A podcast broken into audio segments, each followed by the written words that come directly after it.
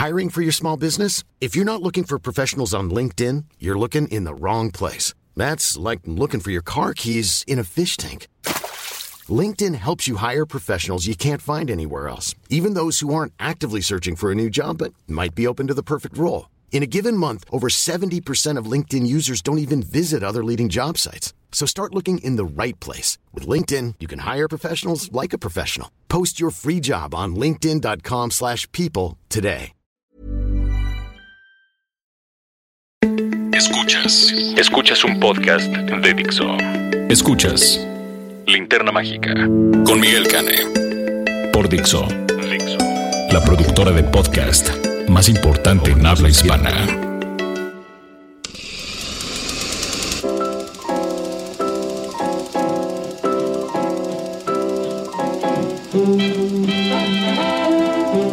Tardes, buenas noches, buenos días o la hora que sea en que se estén conectando ustedes a este fabuloso podcast para cinéfilos, hecho por cinéfilos.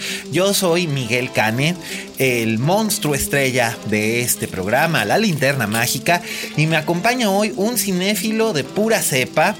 Este además es un formidable editor. Siempre he dicho que es el mejor editor que he tenido en mi vida.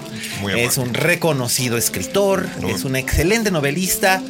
Y este, además, pocas personas conozco que de veras les gusta tanto el cine y además sí le saben al asunto. Eh, damas y caballeros, con ustedes.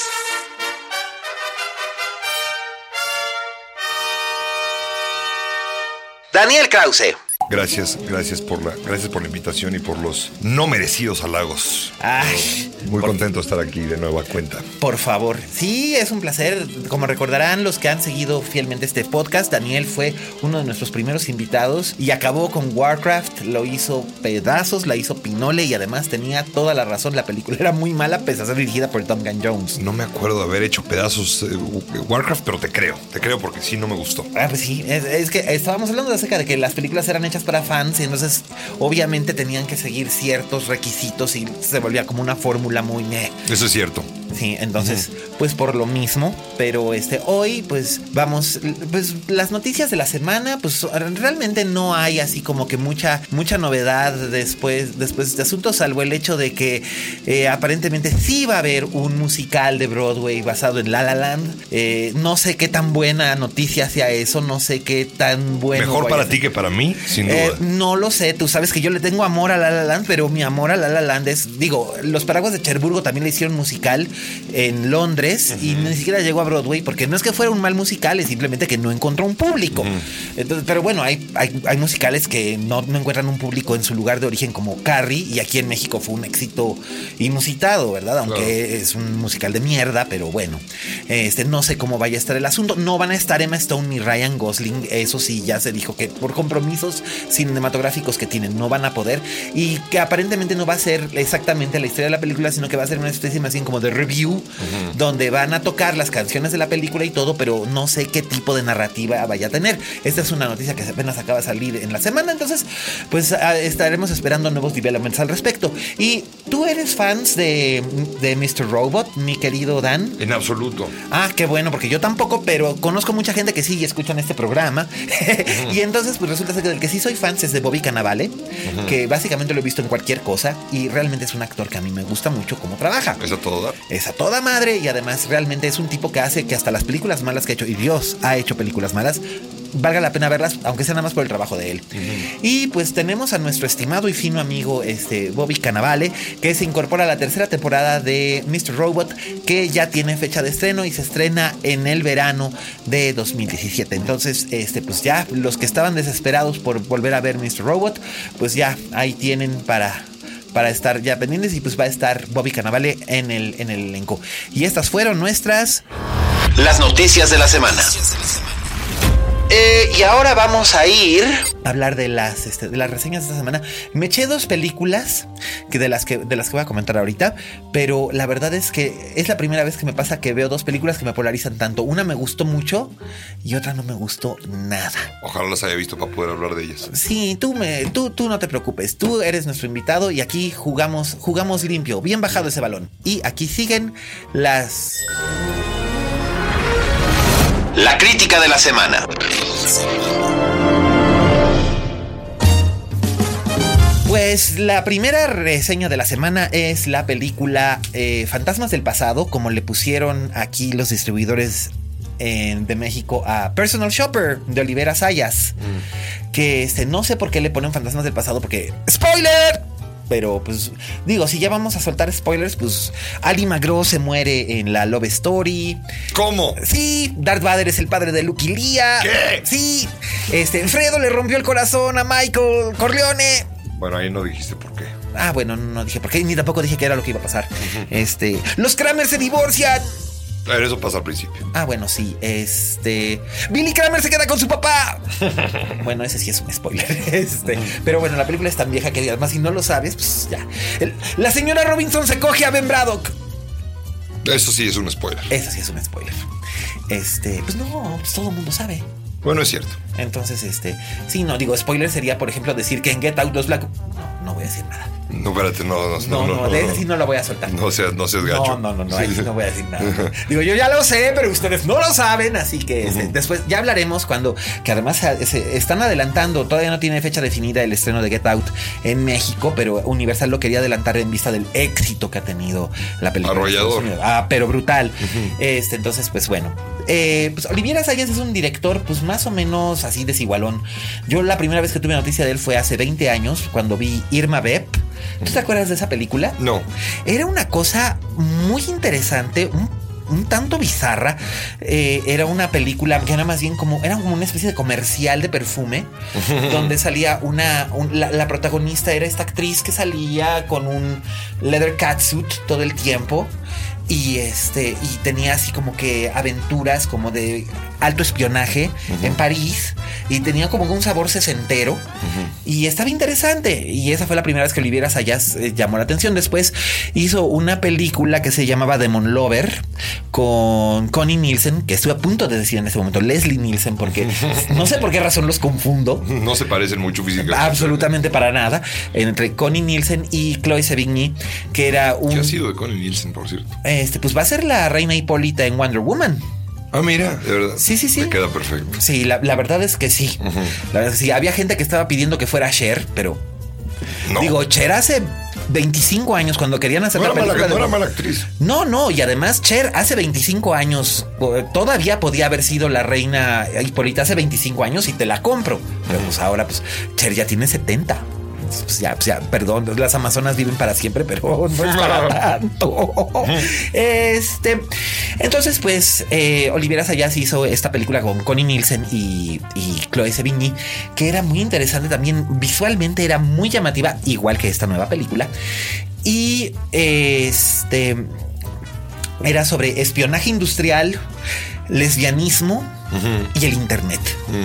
Un- un- una, una- una dominación master and servant por ahí, eh, ropa súper impresionante. A este hombre le encanta el, el diseño de modas y obviamente se nota en, el- en el- en la selección de vestuario de sus películas. Y la película era como más conceptual, no tuvo así como que mucho éxito de taquilla, pero sí llegó a exhibirse aquí en México, aunque nada más en el circuito de cine de arte, es decir, la vimos cuatro gatos. Pero bueno, este, y pues ahora viene este, esta que fue la sensación en Cannes del año pasado con Kirsten Stewart, que Que ya estuvo con él en, el en Clouds of Of Sils María, exactamente. Y bueno, pues ahora hicieron esta. Y este, y pues mira, Kristen Stewart, yo siempre he tenido así como que una especie de sentimiento encontrado con ella. La- ¿Tú la recuerdas cuando era chavita en aquella película con Jodie Foster? Panic Room, Sí, claro. era, era, era, era, notable porque era así, este tomboy que finalmente era, resultaba ser que el personaje más inteligente o que actuaba del modo más inteligente en la película era él. Claro. Bueno, ella. Eh, eh, y este, y des, posteriormente hizo esta cosa de coprósculo. coprósculo, que su- suena bien, ¿verdad? No suena, suena- no suena mal. No suena mal. Es este, es por supuesto muy escatológico, pero quien lo entendió, lo entendió. Yo nunca la, yo nunca la vi. ¿Nunca viste la saga Coprósculo? Ni una sola. Ay, dichoso tú, yo las tuve que ver ahora sí que por cuestiones de trabajo. Son esa clase de cosas que luego uno tiene que ver, que detesta verlas, pero es lo que le toca a uno. Ni modo. San Miguel Cane. Ah, pues bueno, mijito, si me tuve que echar, si me tuve que echar este con Isla de la Calavera, ya puedo echarme cualquier cosa. Ese sí tengo ganas de verlo. Pues te voy a decir una cosa, ya lo dije por escrito, este, en Kong Isla de la Calavera, este, demuestra mi teoría de que si un actor o una actriz hace una película interesante y tiene un trabajo medianamente razonablemente bueno, pero tiene una buena campaña este, en temporada de Oscar, puede ganar un Oscar. Mm. Y eso es lo que estoy descubriendo con Brie Larson. Chin. ¿Qué El- te, parece mala actriz? En Kong es un desperdicio absoluto. Su personaje lo podía haber hecho cualquiera. Cualquiera. Así que yo me voy a esperar hasta ver Captain Marvel para ver. si- Pero ¿qué tal Kong? Ah, Bueno, el Kong es impresionante, pero pues todo lo demás, alguien dígale a la gente de Samuel L. Jackson que por favor ya le dé otra clase de, de personajes, ¿no? ¿Qué tan grande es Kong? 30 metros. Y se supone ¿Es que más va a grande seguir- que el de Jackson? es más grande que el de Jackson y se supone que va a seguir creciendo, cosa que es entendible porque la siguiente película en la serie va a ser King Kong contra Godzilla. Pero eso, Ok, ya estaba, bien, sí, eso ya estaba anunciado. si eso no es spoiler. Nada más que aquí, pues esto ocurre en los años 70. Godzilla se supone que ocurre 30 años más tarde. Entonces habrá que ver qué ocurre en el intermedio. Sí, pero- se ve medio Vietnam. El, eh, el- Sí, el de hecho, de hecho es un plot point que es el- eh, las- la salida de las tropas de Vietnam en el 73 cuando Nixon dice ya nos vamos. Ok. Entonces, de hecho, hay algunos soldados ahí que forman la escolta militar de esta gente que, este, que eh, ya están así por, por irse de Vietnam y los mandan a este, a este lugar que, pues francamente, no sé, siento que el, eh, sí, el cine palomero, pues tienen que ser efectos visuales. Pero este, y mucha acción trepidante, pero también tendría que haber un poquito de lógica, aunque sea un módico, ¿no? Sí, algo. Mm. Yo lo, yo lo disculpo si el espectáculo llena la pupila. Este, pues no sé.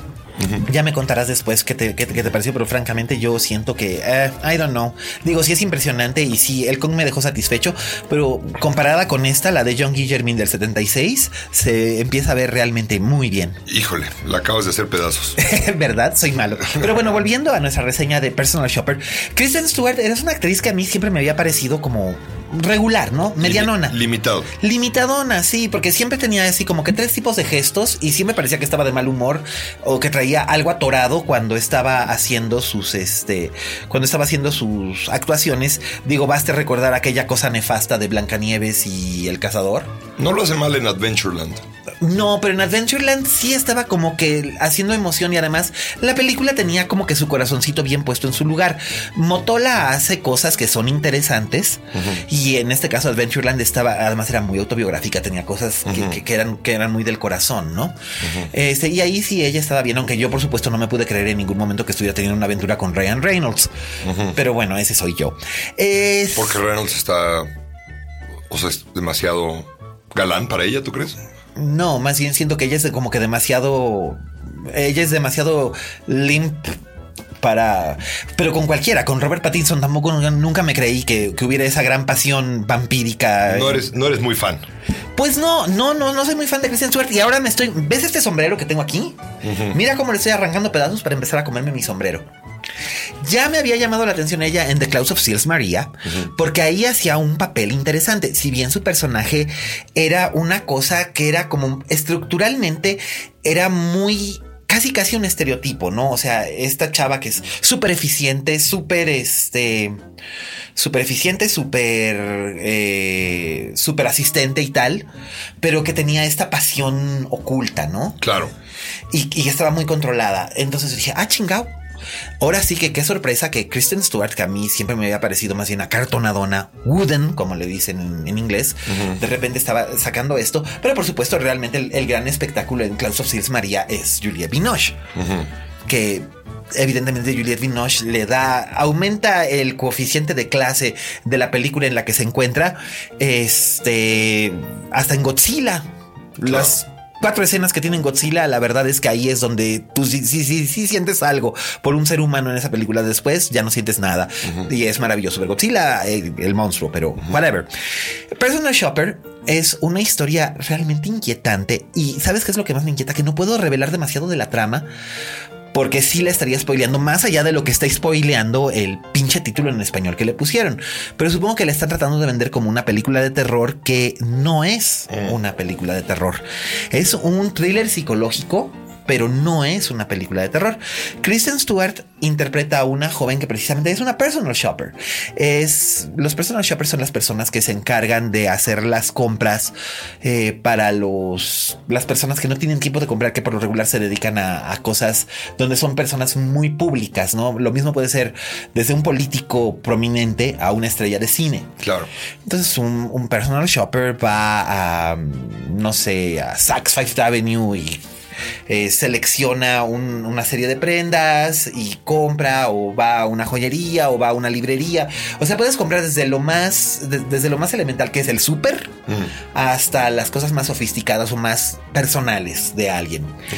Y en este caso ella interpreta a este personaje, pero ella, ella llega, ella llega a, ella llega a París precisamente en una misión de, de, hacer shopping, pero tiene un secreto que viene arrastrando y tú no sabes si lo que estás viendo en pantalla es algo que realmente está ocurriendo o si ella o si eso está en su mente, que eso es algo que en una película a mí suele atraparme mucho. Esta clase de situaciones donde no sabes si lo que estás viendo es la realidad realidad o la realidad ficción, si es alguien que, este, que, se lo está imaginando todo. Ejemplos de esto, ¿qué te, te puedo yo decir? Eh, un ejemplo de esto, por ejemplo, en una película que no era considerada de terror, pero que sí tiene elementos psicológicos muy importantes, es Shame. Claro.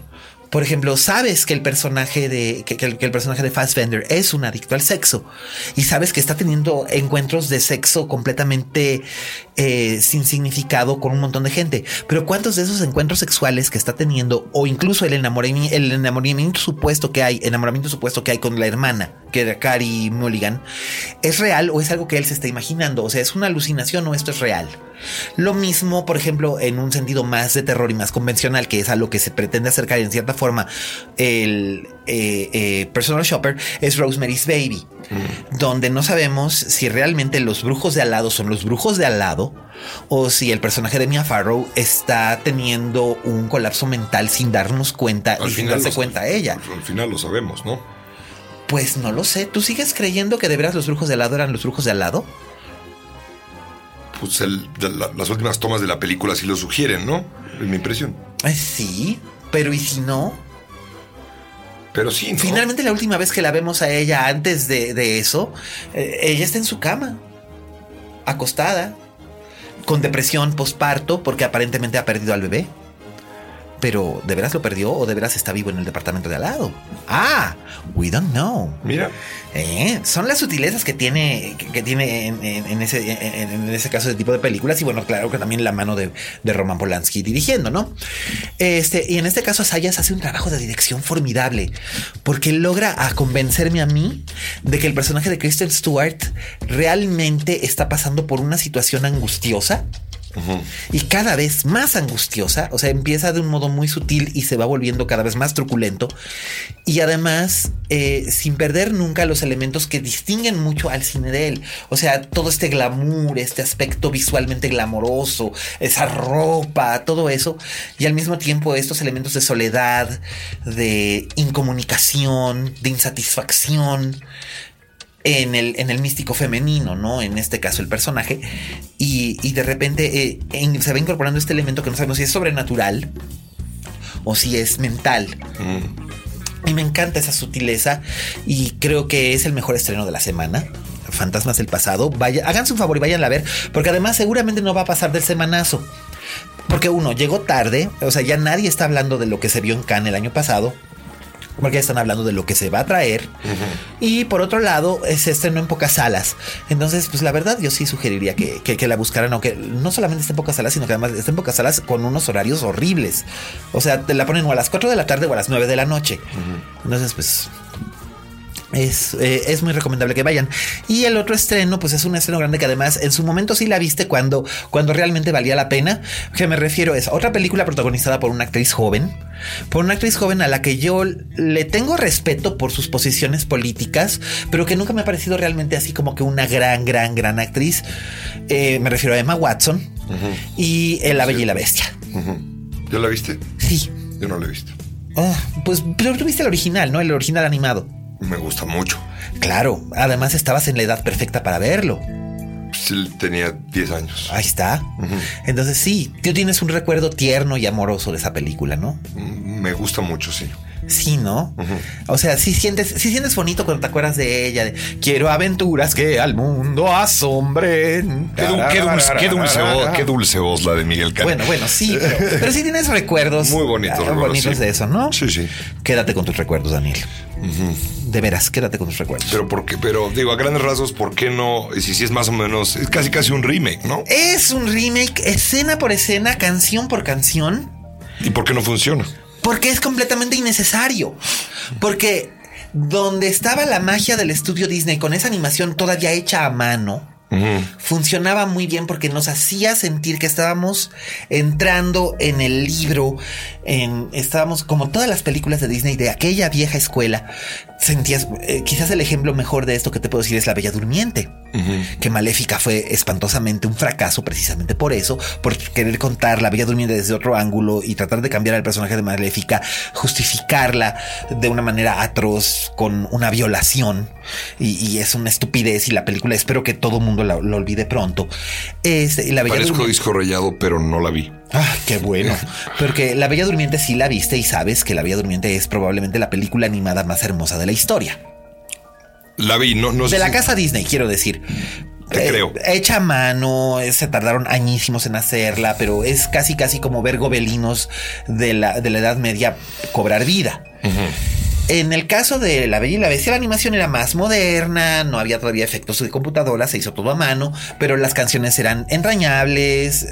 El personaje de Bella, si bien no era tan entrañable, se compensaba con lo entrañable que resultaba el personaje de la Bestia.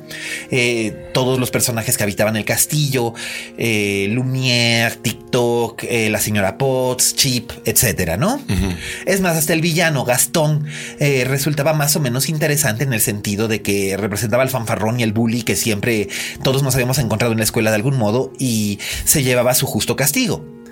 Entonces aquí, después de haber recibido tantas críticas la casa Disney con sus otros remakes de eh, este de eh, Real Life, eh, Cenicienta, por ejemplo, aunque tenía la dirección de Kenneth Branagh y tenía este y tenía una gran actuación de Kate Blanchett como la como la madrastra, en realidad era una película súper blanda y súper así sin sentido, o sea, sin necesidad. Y lo mismo pasa aquí. Dan Stevens está muy bien como la bestia, es muy impresionante el trabajo de maquillaje y CGI que se hace con él.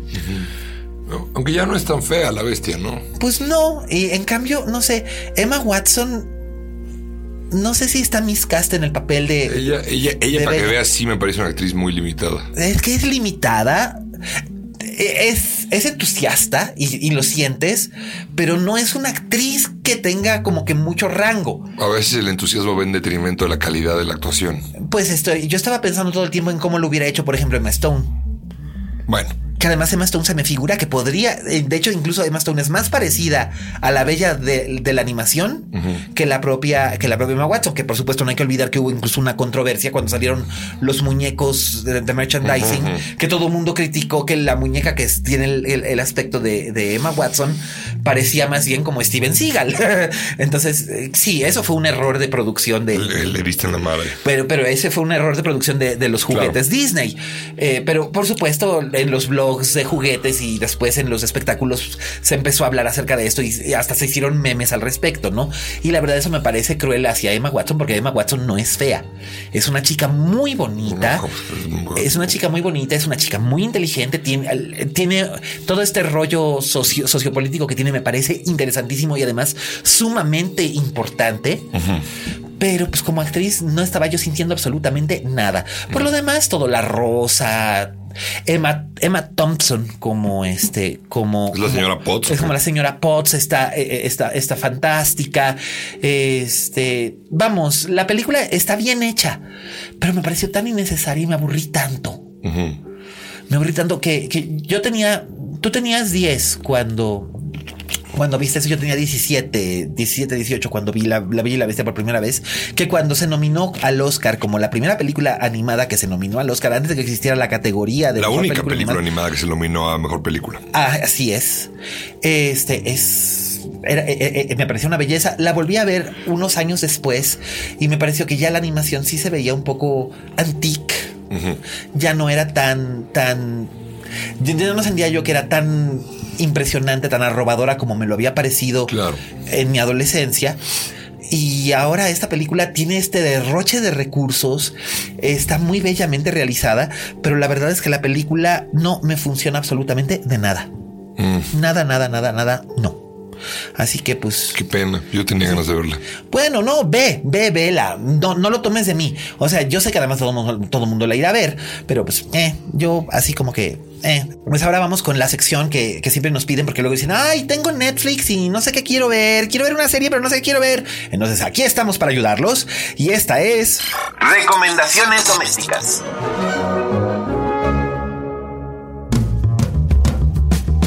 Esta es nuestra recomendación doméstica de la semana.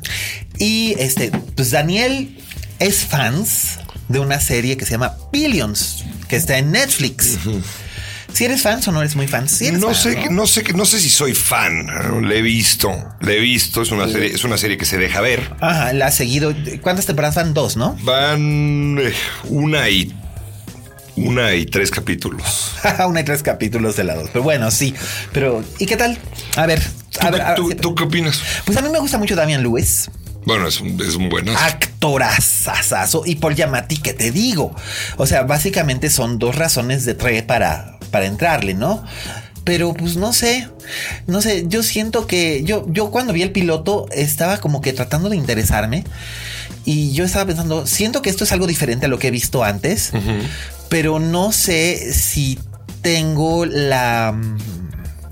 si tengo la capacidad para, como espectador, para interesarme en, en una historia donde realmente, por un lado, siento que la brújula moral es muy ambigua, cosa que no me disgusta, pero por otro lado, siento así como que no sé para dónde hacerme. Ahora bien, debo reconocer, soy remiso porque solamente me quedé con el piloto.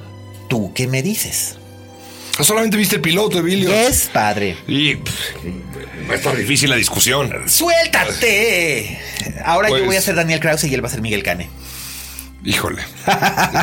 este, pues qué te puedo decir. A mí, a mí me parece, me parece que es una serie que va afinando sus defectos. Me parece que la segunda temporada, me parece que la segunda temporada va bastante mejor que la primera. A mí, eh, a mí Yamati, a pesar de que al principio de su carrera me, me parecía un actor eh, muy sutil, eh, muy no llama, no sé si llamativo, pero, pero se robaba las películas. ¿no? Claro, bueno, ahora recuerda recuerda Sideways.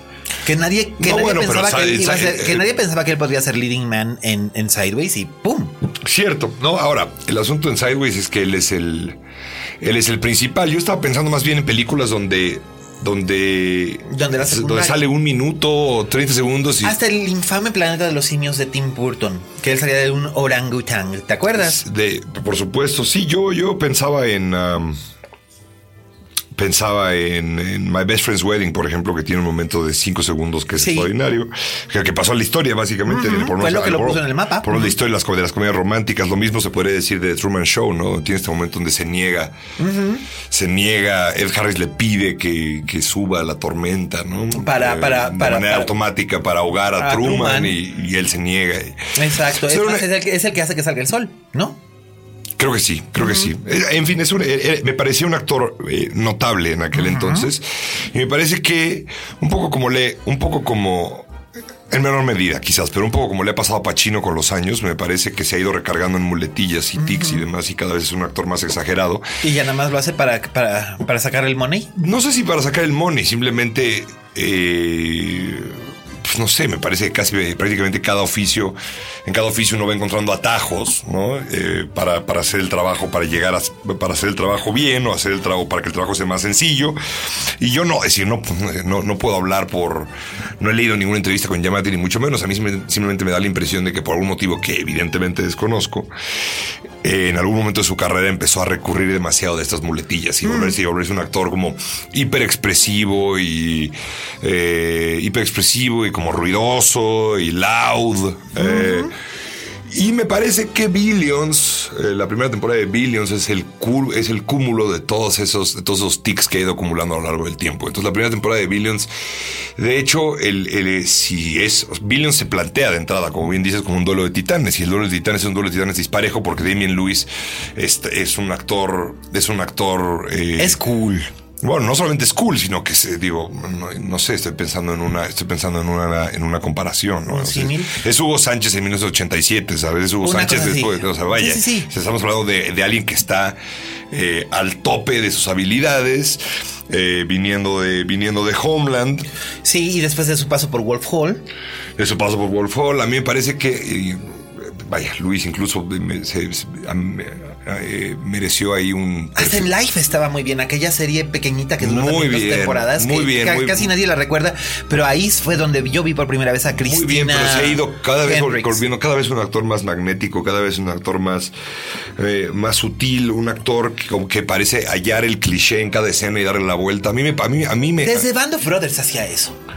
Sí, aunque Band Brothers es un personaje un poco de una, de una nota, ¿no? Sí, sí, que como casi todos. Porque como, pues, como Band, of, Brothers es un poco una de una sola claro, nota. Claro, porque eran los tipos, ¿no? El soldado tal, el soldado tal, tal, tal. En efecto. En fin, a mí me parece, me parece que en el, como te decía, en el duelo de, eh, el duelo de titanes que plantea Billions, me parece que por lo menos en esa primera temporada Paul Giamatti sale muy mal parado porque Además de que su personaje tiene cosas inverosímiles, como esta cosa que le gusta el sadomasoquismo y esos detalles como que, son. Porque yo sentí que eso lo pusieron así como estilo este, Fifty Shades, ¿no? Porque de hecho. Súper, súper sensacionalista. De hecho, leí, en algún lado que era así como los que, los, que los argumentistas estaban pensando cómo lo, cómo lo hago, cómo, lo hago complicado al personaje.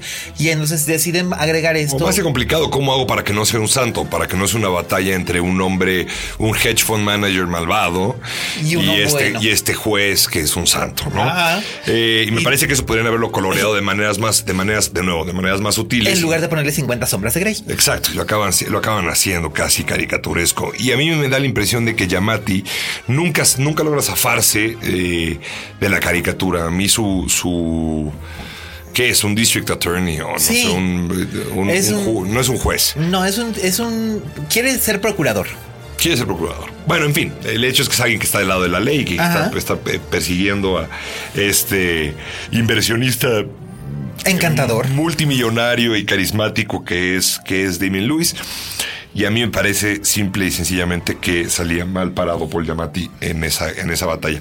Ahora, la segunda temporada eh, ha hecho, ha equilibrado la balanza, en gran medida porque creo que Yamati ha modulado su interpretación. Está muy bien. Eh, eh, lo noto más contenido, lo noto ligeramente más sutil. Y digo ligeramente más sutil, a pesar de que es una serie que no que, cuyo registro no es particularmente suave. Es una película como de la masculinidad, es, una, serie que trata sobre la masculinidad desatada, desbocada. Yo creo que por eso también fue algo que como que no captó mucho mi atención. Men, men behaving badly, ¿no? Sí. Este, los hombres y sus pecados, los hombres y sus excesos. Como, como, como, este, como Breaking Bad o como Mad Men en su momento. Aunque Mad Men sí tenía un enfoque femenino importante. Sí, Mad Men es una serie mucho más equilibrada y es una serie mucho más, mucho más profunda, me parece. Eh, es ocioso pensar o hablar de lo que una serie intenta o no decir, pero si nos permitimos ser ociosos, me parece que Mad Men intenta ser algo más complejo de lo que Billions está intentando ser. Absolutamente. ¿No? Absolutamente. Eh, no hay Pero vaya, de, verdad creo que esta segunda temporada está enmendando el rumbo. La primera temporada prometía, por lo menos prometía por las razones que tú mencionaste, ¿no? Es decir, pues sí, porque tiene esos dos actorazos enfrente. Eh, y esta segunda temporada va coloreando ahí, metiendo, dibujando eh, personajes secundarios que también son interesantes alrededor de, alrededor de ellos, personajes que dan de una dimensión, que empiezan a tener dos dimensiones, tres dimensiones. Eh, sí, no sé, no está mal. Entonces yo que sabes que nada más vi el piloto y que como que dije, eh, debería de ir y eh, echármela en Netflix. Es curioso eh, que esté en Netflix, por cierto. Sí. Porque es una serie de... Es de Showtime, ¿no? O de FX. Pero es que también ya están llevando series de... Están llevando The Affair, por ejemplo. Y mm. que este... Y que Showtime americano no la lleva. Esas las lleva Hulu Pero curiosamente, este, curiosamente en América Latina sí está llevando este Netflix Billions y The Affair y otras series que son de American Horror Story que pertenecen a FX y a, y a Showtime. Mira. Cosa interesante. va a llegar un momento donde Netflix se va a volver como sinónimo de televisión y eso eh, tiene algo bueno y tiene algo malo. Lo estaba yo leyendo el otro día que, que creo que en el timeline de Matt Solar Sites, este, este, el crítico de Roger Ebert, del sitio de Roger Ebert y demás, un, un, crítico, un crítico que respeto mucho, decía que ahora el problema es que si no está en Netflix, uno parte de la base que ya no existe. Exacto. Y están acabando con los cinéfilos porque además Netflix no está, no está aumentando su base de clásicos, cosa que debería. Es peligroso. Hay, hay, en toda esa digital, vamos a cambiar de tema un poco, pero esa, en toda esa digitalización tiene un elemento, un elemento eh, riesgoso, ¿no? Eh, estaba yo viendo una, un documental hace tiempo sobre el VHS, donde te explica que y esto a mí, a cualquier cinéfilo le debe parecer alarmante, a mí ciertamente me parece alarmante, que la biblioteca de, de, VHS, digamos, voy a inventar cifras, pero, pero, pero, pero las cifras las estoy inventando, pero no estoy inventando el fenómeno. Ajá.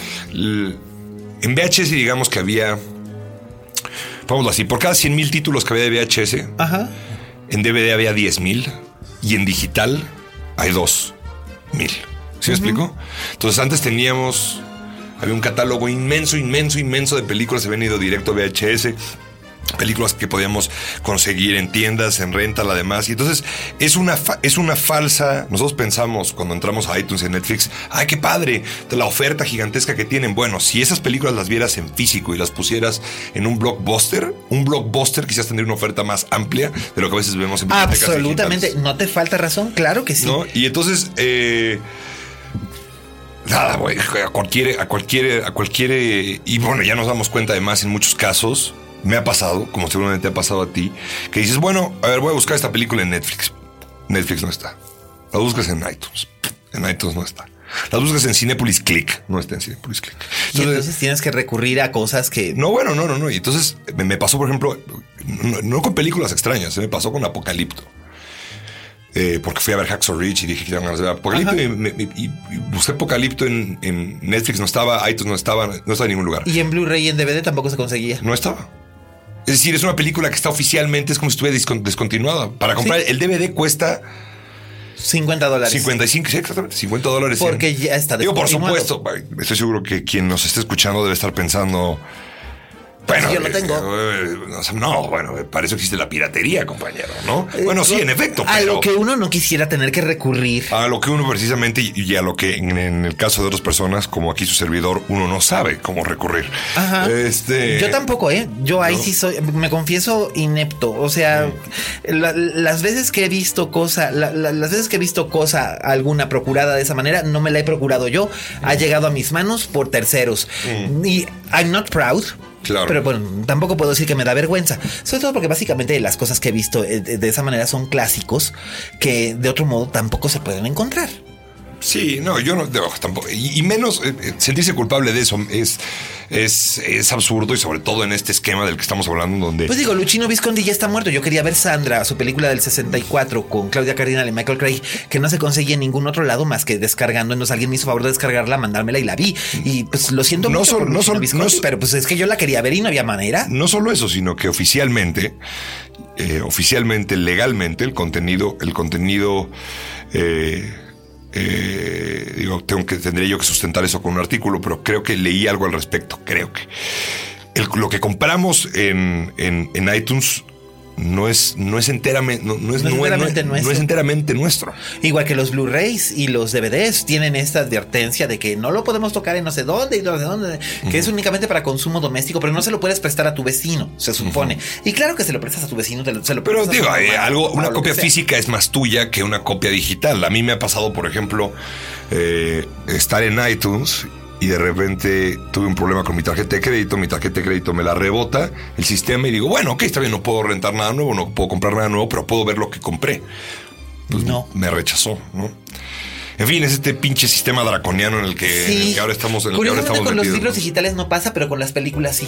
Yo no. El libro digital se queda ya en tu computadora forever. Yo no puedo leer en, leer en digital porque soy de esas personas que no, yo no, no, es más, no puedo abrir un libro sin un lápiz porque todo el tiempo estoy anotando cositas que me gustan. Me consta. Entonces, pues por lo mismo, pero ese artículo que estás proponiendo hacer me suena muy interesante y espero leerlo pronto en Letras Libres, donde Daniel es el editor en, en Coeditor, el, coeditor. coeditor en el blog digital este en pantalla. Eh, No, ahí sí eres el editor, ¿no? Sí, bueno, ya, ya, ya no. Sí, bueno, ya no, ya no se llama en pantalla y ahora más la sección de cine de. De, de- de- exacto. De Letras bueno, Libres. pues ahí lo tienen. Gracias, Este, gracias por la, la- la publicidad. Pues bueno, pues entonces nos echamos, entonces nos vamos a echar Billions para poder comentarlo bien a bien. Y ahora vamos a pasar con nuestro amigo Raúl Fuentes, que nos manda desde Guadalajara su gustada sección Oye Fuentes, donde nos va a hablar de este como eh, Deadpool 1.5 que, que- que se está haciendo, que es como un mini cortito, que es como un teaser de lo que va a ser la ostensible secuela de Facebook, que, que de, de Facebook, de Deadpool, que este, ¿Qué que dije yo? ¿La red social 2? no, no, no, no, de la ve- Deadpool. La vería. Deadpool, Deadpool 1.5. Este, entonces Ryan Reynolds anda ahí haciendo travesuras y Raúl Fuentes nos va a hablar acerca de esto. Adelante. Oye Fuentes.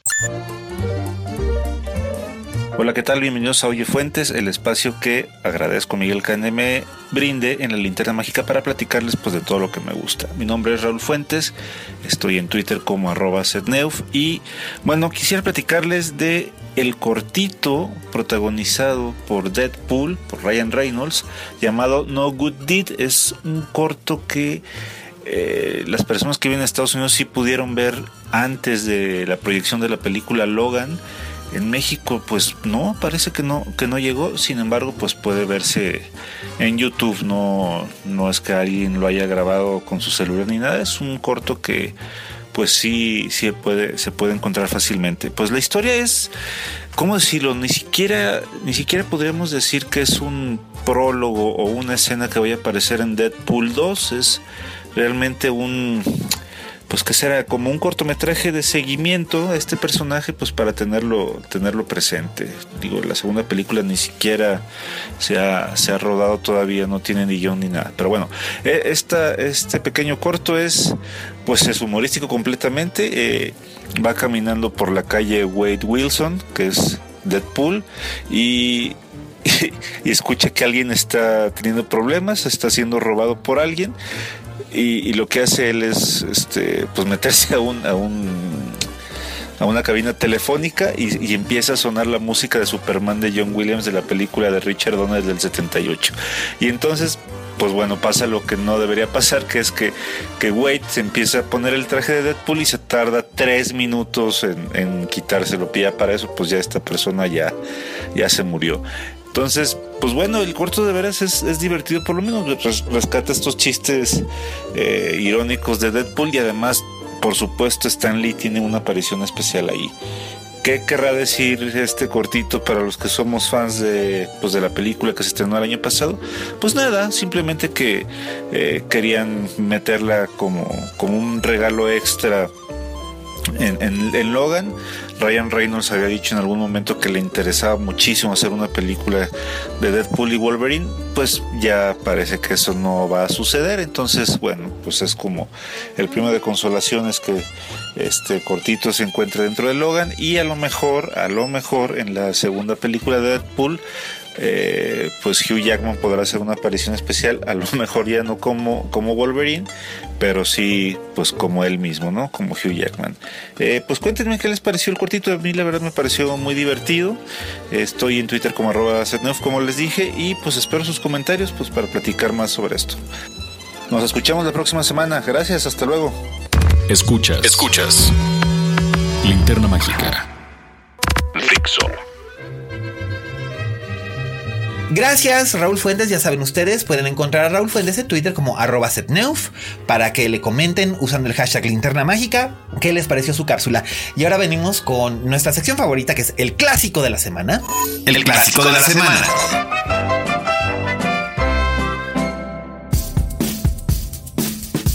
Y vamos a hablar con Daniel Krause de una de sus películas favoritas. Si no es tu película favorita de la vida, es una de tus favoritas de la vida, ¿no? Eh, sí, no, eh, la- de como, como, eh, estoy seguro que tú sabes esto. siempre va cambiando, ¿no? La película Claro. favorita de. Bueno, yo sí, todo mundo sabe que yo tengo una película que es mi película de cabecera que es inamovible, pero tengo como 400 mil que también son mis películas favoritas. La risa en vacaciones 4. No. No, que por La risa en vacaciones 5. No. Ok. No, que yo sé que esas las ibas a ver al cine Linterna Mágica, por cierto. Es cierto, es absolutamente cierto. Sí, sí. Con mi, con mi, con mi, con mi padre. Así es. Pero eh, que, que, bueno, I really got a kick out of, of imagining a tu papá. Que es una de nuestras personas, nuestros, uno de nuestros intelectuales serios más respetados, eh, yendo, llevando a su hijo bien amado, en quien ha puesto todas sus complacencias, a ver este la risa en vacaciones. Bueno, cambiemos de tema antes de que escuche esto y me desherede. No, no te va a desheredar. Digo, ya escribiste al respecto y fue un texto realmente entrañable. Ay, muchas gracias. Este, no, eh, me refiero a El hombre lobo, un hombre lobo americano en Londres de John Landis, que acaba de cumplir 35 años y se sigue viendo tan fresca como... Sí se sigue viendo, sí se sigue viendo fresca. Es una, es una película a la que yo le tengo un inmenso cariño. ¿Cómo no? Eh, no sé, de esas, de esas películas que tenemos ahí que vemos por lo menos una vez al año. ¿no? Algunas no son muy buenas, otras, otras son. pero son nuestras, ¿no? O igual no son muy buenas, pero son nuestras películas no muy buenas. Les tenemos cariño por algo. Es cierto, es cierto, es cierto, es cierto. Bueno, en el, en el aunque yo te diría que en el caso de Un hombre lobo americano en Londres, a mí me parece que es una película que tiene muchas cosas, muchas cosas notables, ¿no? ¿Cómo y, y- no? y no, y no- no solamente porque sea, como todo el mundo sabe y se ha dicho hasta, el- hasta el cansancio, un hito en la historia de, de los efectos especiales, o al menos del maquillaje, el Bueno, primer, el sí, primer, el primer Oscar que se llevó el legendario, ahora legendario Rick Baker, Así es. sino mm, eh, por la secuencia de la transformación y demás. Es que qué bruto. Es- Esa escena, cuando yo tenía como 10 años, en el 84, vi en un Betamax. Por cierto, de contrabando, porque no tenía yo edad para andar viendo esas cosas. Vi esa película por primera vez. Y recuerdo que me provocó muchísima ansiedad, tanto las apariciones del personaje de Griffin. Dunn, ajá, que es su- su- cómo va avanzando su descomposición, y, y ver, a, y- y- y ver a James Norton. David Norton. David Norton, sí, James Norton es el, es el hermano, que es el otro. Eh, David Norton, este, en cuatro patas, en, en- en esa, en esa escena de transformación en el departamento de, de es Jenny Agoder, que, ay, Pues- ¿quién no se enamoró de Jenny Agoder? Uy, yo, yo he estado enamorado de ella toda mi vida. De- en esa y en Walkabout, Uf, cuando estaba bueno, jovencita. en Walkabout, en. Walkabout era, no sé si se puede decir mujer, pero era. Pues tenía 16 años, ya era la edad de consentimiento en Inglaterra, pero digamos que bueno, bueno, sí. como no estamos en Inglaterra, entonces no puedo hablar mucho de eso, pero digamos que la primera vez que vi Walkabout casi me da un infarto. Pero ¿cuántos años tenías? 16. Tenía 15. Ahí está. Entonces ahí está, ahí está, obviamente.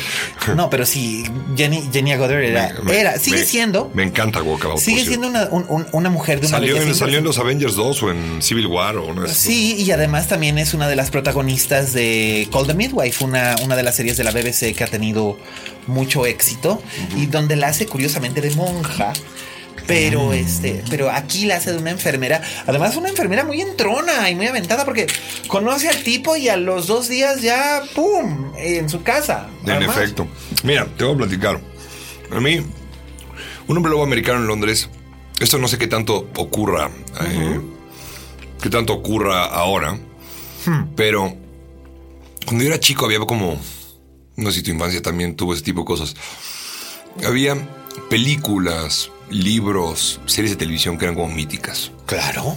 En gran medida porque siento, porque Estados Unidos era, no sé si esto es, es porque crecimos previo al TLC. Esa es mi teoría. Pero Estados Unidos Estaba era lejos. Parecía más, mucho más lejos de lo que, bueno, ahora. Bueno, ahora, ahora no, no hablemos Mucho, de eso por, lo menos, por lo menos mucho más lejos de lo que estaba en el 2015. Sí. ¿No? Por no decir este año. Eh, entonces yo crecí escuchando de películas que no se conseguían en ningún lugar. Cierto. Es decir, que yo no podía que, que yo iba al videocentro y, y pedía y las pedía y no me y no estaban. Que iba al blockbuster y tampoco estaban.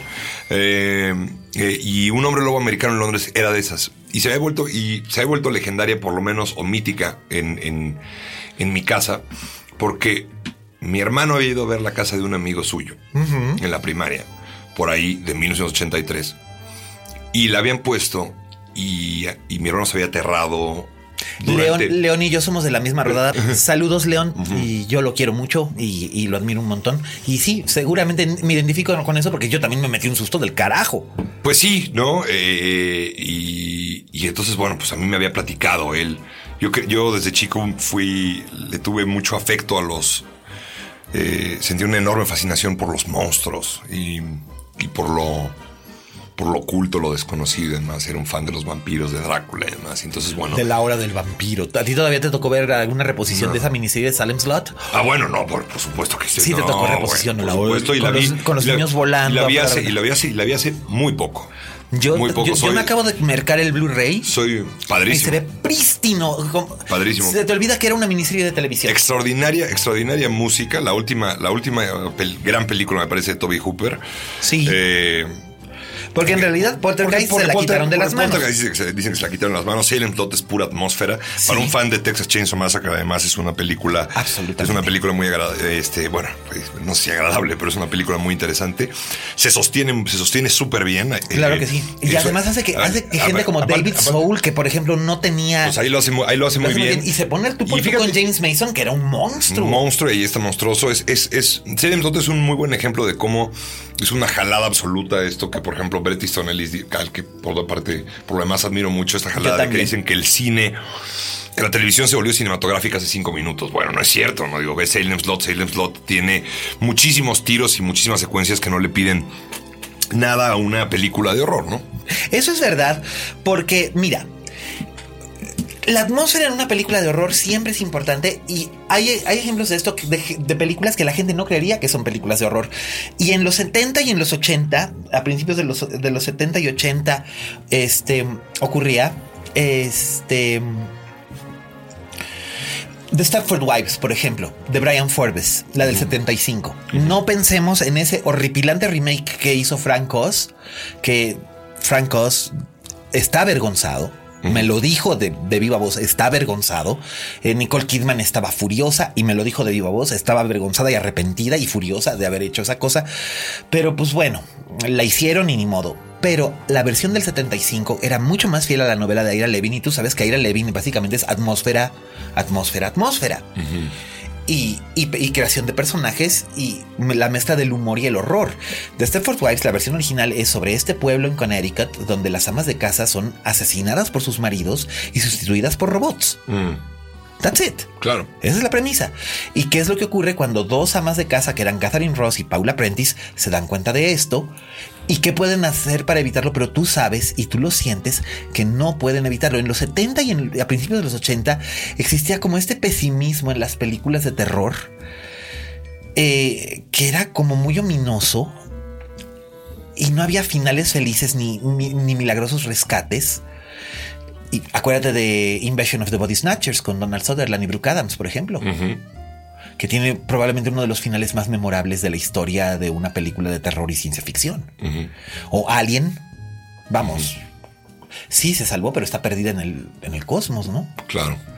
Entonces, Por 57 años. bueno, eso lo sabemos años después, pero gracias a James Cameron. Pero en ese momento, cuando la termina Ridley Scott, antes de que existieran esas ideas de las secuelas, Ripley está flotando con el gato, el pinche gato, en, en el espacio exterior y no sabes qué onda. Jonesy. Jonesy, que yo dije la primera vez que dije pinche gato fue gracias a, a, a- a mi querido primo Jaime, que este, que dijo, y ahora se va a regresar por el pinche gato. Y yo tenía siete años.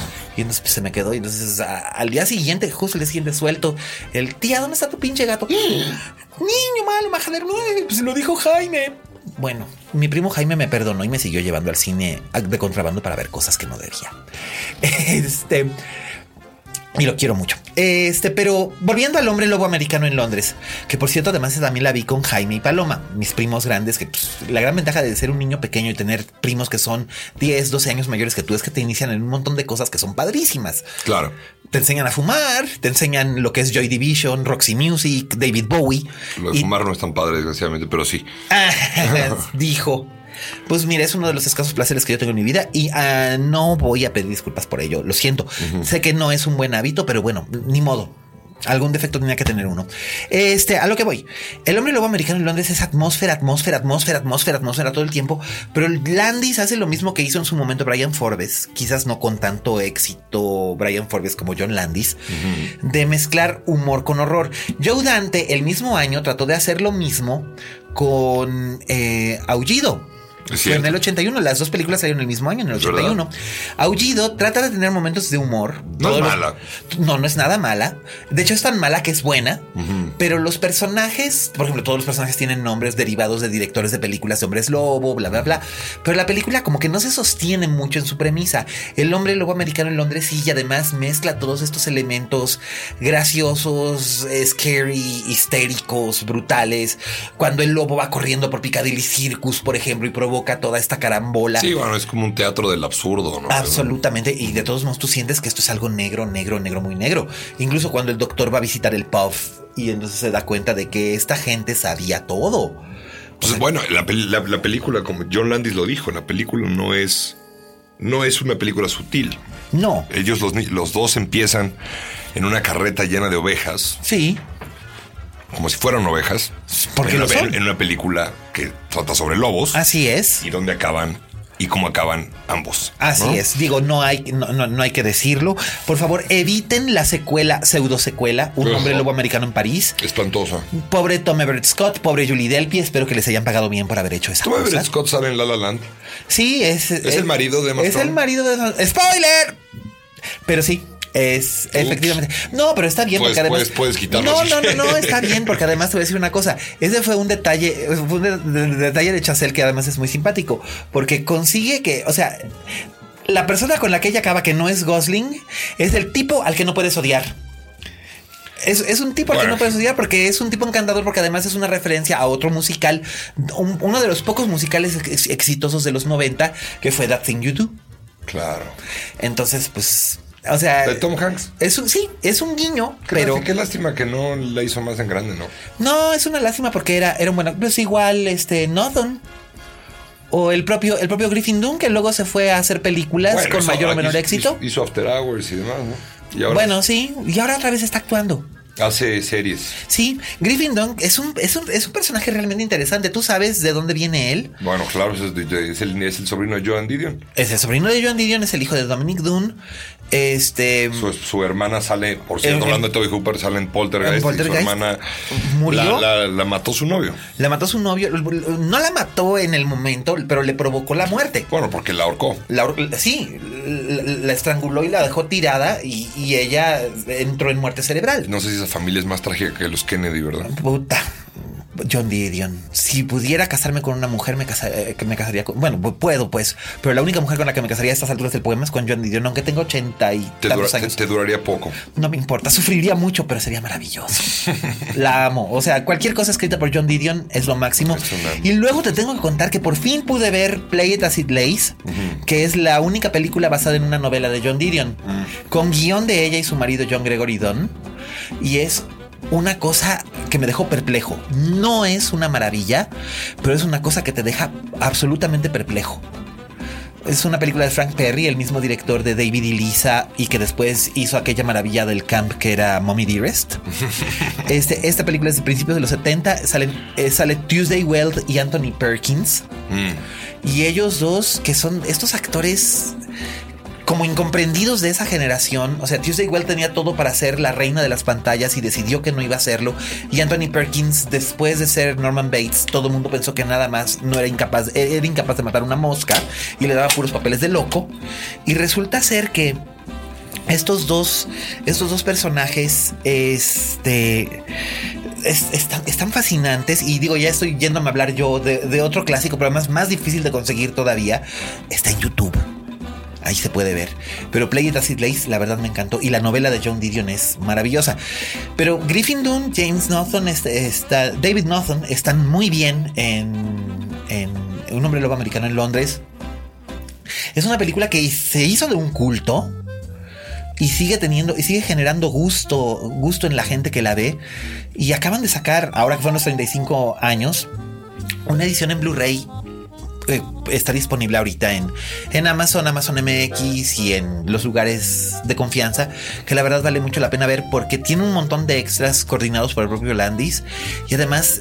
hay, un buen, hay un buen documental que no sé si está incluido en esa versión que se llama Beware the Moon. Sí, lo, lo, es que se hizo para la de los 20 años. Muy completo, ¿no? Si eres fan, si eres fan de la película, vale la pena, vale la pena verlo, a pesar de la presencia engorrosa de un, de un narrador inglés que aparece a cuadro.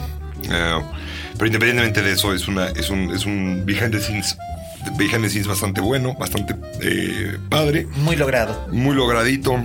Eh, te lleva además a las, a las locaciones y te lleva te lleva al pueblo de entre comillas East Proctor, te lleva a los al pub, te lleva al pub, exactamente. Eh, y la verdad es que es una película sumamente recomendable. Así es que yo entiendo que el niño, el niño Daniel Krause se sintió entusiasmado cuando la vio la primera vez y que le siga teniendo un gran cariño a Mucho afecto, sí.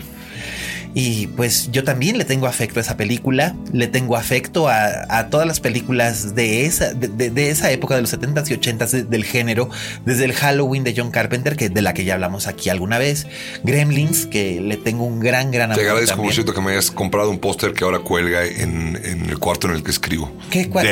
ah, sí es cierto, ya no me acordaba. Fíjate. Pero bueno, pues, Ahí, lo tienes. Pero pues bueno, es un, es, un poquito mantener esas, esas cosas. Yo, yo tengo colgado uno de Los Paraguas de Cherburgo y tengo por supuesto uno de mi película de cabecera, que ya nunca digo cuál es porque pues ya todo el mundo sabe que es. Tú sabes cuál es. Rosemary's Baby. Obviamente, presidente. Entonces, pues eh, tengo ahí, ahí lo tengo eh, presidiendo, presidiendo la sala de mi casa. Entonces, pues bueno, ahí lo tienen. ¿Dónde te pueden encontrar, Daniel Krause? ¿Dónde te pueden leer? Me pueden leer todos los viernes en el financiero tengo ahí una sección donde hablo de cine. Sí. Eh, de vez muy bien. Muchas gracias, muchas gracias. De vez en cuando me, me pueden leer todavía en, letras libres, donde más bien edito. Ya no escribo tanto. ¿Dónde más me pueden leer? ¿En Twitter? Bueno, en Twitter sí. Arroba de Krause 156. Eso es K-R-A. Así es. Y de veras, sigan el timeline de este hombre porque luego hace unos comentarios maravillosos. Hace mucho tiempo que ya no nos aventamos eh, conversaciones como aquellas que nos aventábamos cuando yo vivía en España. Eh, que eran, eran, eran geniales. Nos, nos andábamos horas y horas y horas no sé y horas. ¿Por qué hay algo de Twitter que ya me, no sé por qué me jala mucho menos que, que antes? Que antes, pero nos la pasábamos bien hablando acerca de actores, directores, actrices y demás. ¿Cómo no? Pero algún día de estos lo haremos y ustedes, si siguen a Daniel, podrán verlo. Y si me siguen a mí como arroba alias Cane, también que yo de todos modos, yo sí ranteo con relativa frecuencia. Ahora un poco menos que antes porque ya no soy un angry young man. Ahora soy un cantankerous middle-aged man, que no es lo mismo mismo. Eh, muchísimas gracias por, por, sintonizarnos.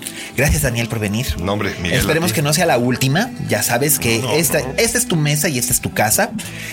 Y pues muchas gracias por escucharnos. Gracias Fede, gracias Aldito, gracias Vero, todos los involucrados aquí en la producción de este, de este podcast. Y recuerden, como dijo la Betty Davis, en este negocio si no tienes fama de monstruo, no eres una estrella. Hasta la próxima.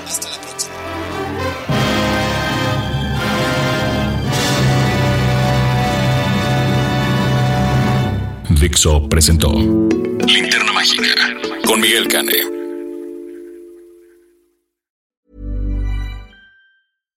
If you're looking for plump lips that last, you need to know about Juvederm lip fillers. With Juvederm Volbella XC and Juvederm Ultra XC, your lip look, whether it's subtle or bold, can last up to one full year with optimal treatment and no additional maintenance. Find a licensed specialist and see if it's right for you at juvederm.com today. That's J U V E D E R M.com. Add fullness to lips in adults over 21 with Juvederm Volbella XC or Juvederm Ultra XC. Do not use if you have severe allergies or a history of severe allergic reactions, or if you're allergic to lidocaine or the proteins used in Juvederm. Tell your doctor if you have a history of scarring or taking medicines that decrease the body's immune response or that can prolong bleeding. Common side effects include injection site redness, swelling, pain, tenderness, firmness, lumps, bumps, bruising, discoloration, or itching. As with all fillers, there's a rare risk of unintentional injection into a blood vessel, which can cause vision abnormalities, blindness, stroke, temporary scabs, or scarring. For full important safety information, visit juvederm.com.